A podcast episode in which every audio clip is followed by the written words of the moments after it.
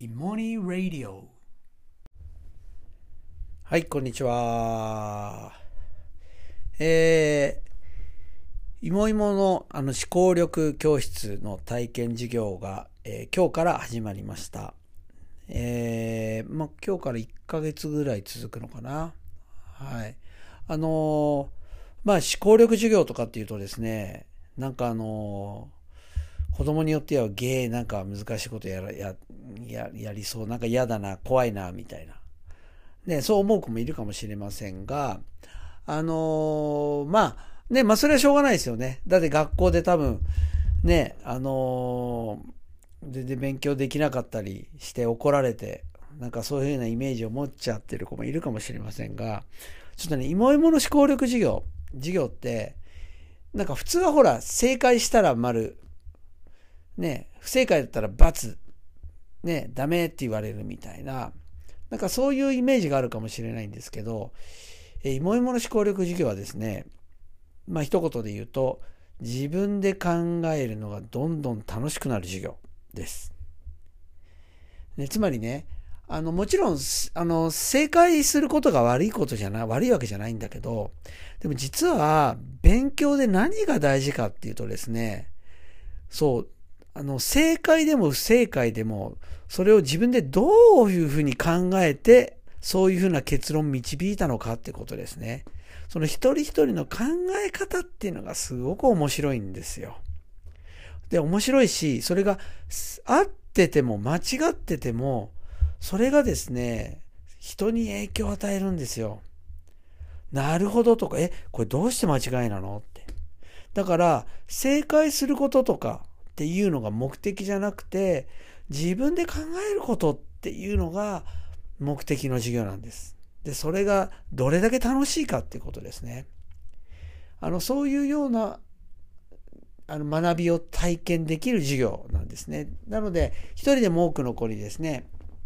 あの、受けていただきたいなっていうふうに思って、まあ、これ1ヶ月間続きます。で、あもちろんね、あの、芋芋の、あの、新入会員、あの、4月からの、えー、政党募集も兼ねているので、芋芋に入りたいっていう人はですね、ぜひあの体験してから、えー入会を、えー考えていただければと思うんですけれども、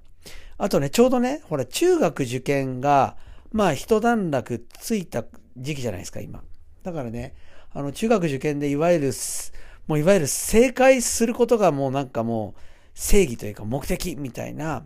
勉強をずっとしてきたね、あの子たちにはね、ぜひ受けてもらいたい。ね、あの勉強ってね、あの、いや、もっともっと楽しいよ、みたいなとこですね。それを味わってもらいたいなって思って、そう、でもぜひね、芋芋の学びっていうのを体験していただければなっていうふうに思います。で、あのー僕ね、えー、2年前ぐらいかな、何年前か、あの、ニュースピックスのですね、あの、アップデートっていう番組、あの、インターネットの番組ですね、に、の対談、あ対談、討論番組でですね、うん、あのまあ、呼ばれたことがありまして、で、テーマが中学受験の是非っていうことだったんですよ。で、まあ、是非って言っても、中学受験が、あの、いいか悪いかって言われても、まあ、人によって違うし、あと、その受験した時はいいと思ったけど、あ、実は、後からダメだ、あの、それが良くなかったとか、あるいは、その時良くなかったと思ったけど、後になって考えて良かったなとか、ね、まあ、いずれにせよ、なんか、ね、中学受験って下なら下で、それを自分の経験にしちゃえばいいって話だから、なんか是か非かみたいなのってなんかあんまり意味がないな、みたいな思いがあって、まあ、そんな話しようかなと思ったんですよ。で、そしたら、あの、なんか、行ったらですね、スタジオに、いきなりあの、なんか、中学受験、是か非か、どっちか立場を、あの、真ん中とか、どっちもでもないとかしないで、どっちかの立場で話してくださいって言われて、もうなんかその瞬間になんか、なんかやる気を失ってですね、なんかもうじ、なんかずっとと討論中もずっとぼーっとしてましたね。人の話もほとんど聞いてなかったような。まあ、聞いてないというか、なんか耳に全然入んない感じでしたね、そういう話は。なんか嘘くさくてね。あまあなんか、そんなことがありましたけど、まあね、中学受験についてちょっとね、今日話してみたい。まあ、あの、今日はというか何回かに分けてちょっと話してみたいんですけども、なんでかっていうとですね、まあ僕はあの、栄光学園、つまり、まあ中学受験を経てですね、栄光に入ってきた子たちをずっと6年間見て、6年間、まあそこでね、栄光で見させてもらう。で、それをずっとやってきたので、中学受験がどれだけ大きな影響を子供たちに与えるのかっていうことを見てきてるので、でそれをちょっとね、お話したいなって思います。なんか脅かすわけじゃないんですよ。ね。で、その、そこで受けた大きな影響っていうのを逆に、逆利用して僕授業やってる部分もあったので、あの、要するに、マイナスをプラスに変えるみたいなね。なんか、そういう意識を持ちながら授業やってたので、なんか、脅かすわけじゃないんですよ。で、ただ、大きな影響がある。で、しかもそれは、受験をしている間には、あんま考えないかもしれない影響っていうものですね。そういうのがあるので、でそれをちょっとね、あの、何回かに分けてお話ししていきたいなっていうふうに思います。えっ、ー、と、まずですね、あの今日ちょっとお話ししようかなって思うのが、ですね、これあの、もしかしたら、いわゆる受験勉強受験でやる勉強って、ほとんどの子にとっては、身の丈以上のことを、なんか、アップアップしながら、なんか勉強させられてるんじゃないかなっていうことです。で、その影響ですね。あのー、これね、中学受験の問題見ればわかると思うんですけど、まあ、相当難しいですよね。これね。そう。で、まあ、が、いわゆる学校でやっている問題よりもずっと難しいわけですよ。もう算数の入試問題なんか見たらもう本当それはっきりしてますよね。ものすごい難しいわけです。で、そんな難しい問題なのに、それに正解しなきゃいけないってことです。それを正解することを目的とした勉強をしなきゃいけないっていうことですね。これきついんですよ。でね、これ優秀な子、いわゆる世間的に偏差値の高い子からすれば、その難しさっていうのがもうめちゃめちゃワクワクする。もう学校の勉強なんかも全然もうなんか優しすぎてつまんないけど、授業の問題面白いみたいな。そこでね、楽しめるかもしれない。ねそう、だからある意味、自信もつくかもしれないですよね。自分は発揮できたみたいな感じ、思えるかもしれないけど、でもね、僕ね、もう平均平均ぐらいの子、いわゆる偏差値でいう50ぐらいの子はもちろん、僕ね、60ぐらいの子でも実は、本当は分かってないんじゃないかなっていうことです。だつまりね、あの簡単に言うとどういうことかっていうと、受験勉強をずっとしてきてるわけだけど、その間ずっと、本当はですね、本人も、いや、自分は本当のところは分かってないけど、まあいいや。だって正解できればいいから。だって、本当のことをきっちり分かりたい。なんか本当は分かってないの気持ち悪いみたいなのあったとしても、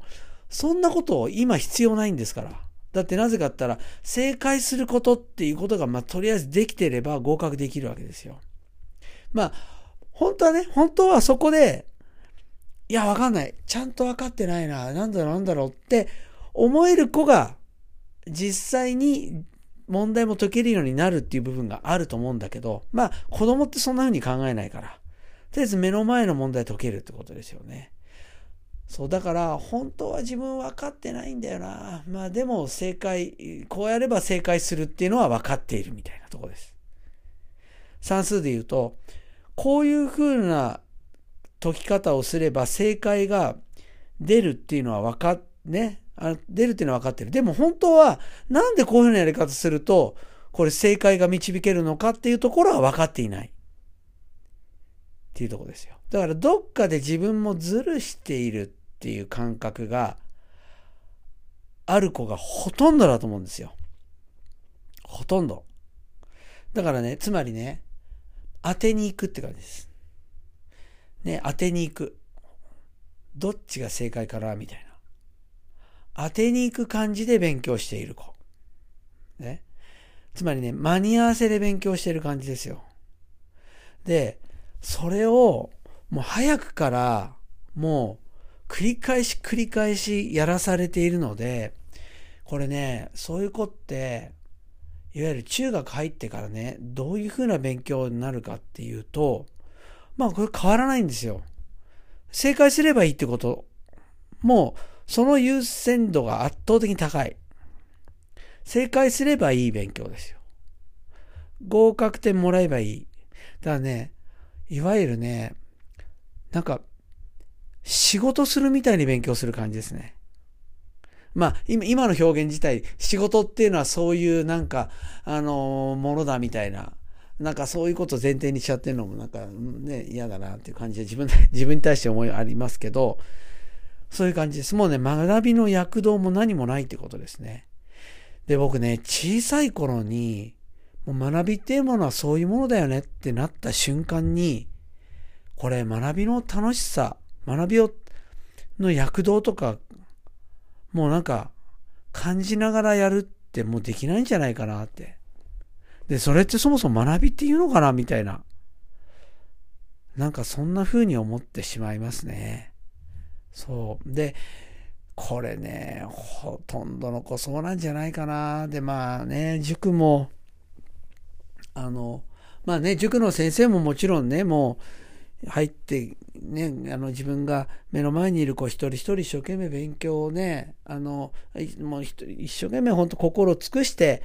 ね、学びをサポートするんでしょうけど、でもやっぱりね、受験っていうのが迫ってきたら、もうとにかく合格させるっていうことですね。うん、それがもう、そ圧倒的に優先して勉強さすんじゃないかな。つまり、もうわかんないでみこうやったら解けるんだみたいな。ね。あるいは難しい問題出たらね、いやもうそんな問題もやらない方がいい。それは飛ばせみたいな。ね、いや、難しい問題ほど挑みたいみたいな、そんな気分、いや、いいんだ、もうそういう問題だったらまず飛ばせと。いうようななんか勉強になっちゃうんじゃないかなっていうふうに思いますね。で、しかもやっぱり塾としても、ねターゲット、どの子に合わせて、ねいわゆる学びを作るかって言ったら、やっぱりできる子でしょう。いわゆる偏差値の高い学校に入る子を一人でも多く入れた方が、ね、ビジネスにつながるので、どうしても、ね、どんな、ね、まあ一人一人の先生素晴らしいだろうけど、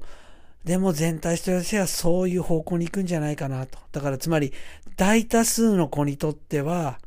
身の丈以上のことをさせられる。ね本当はよくわかってないけど、まあ正解は導けるみたいな、なんかそういう勉強させちゃってんじゃないかなっていうことですね。なんかそれが本当に残念でならないというふうに思いますね。でね、これね、あのー、これ中学、ね、中学の私学の先生と、まあ、いろんな学校の先生と話しますけどね、これ塾によって違うじゃないですか。そこら辺の勉強の、まあ、させ方っていうんですかね。でね、これね、もうほんとどの塾行くかって全然違いますよ。で、皆さん、あの、実績出してる塾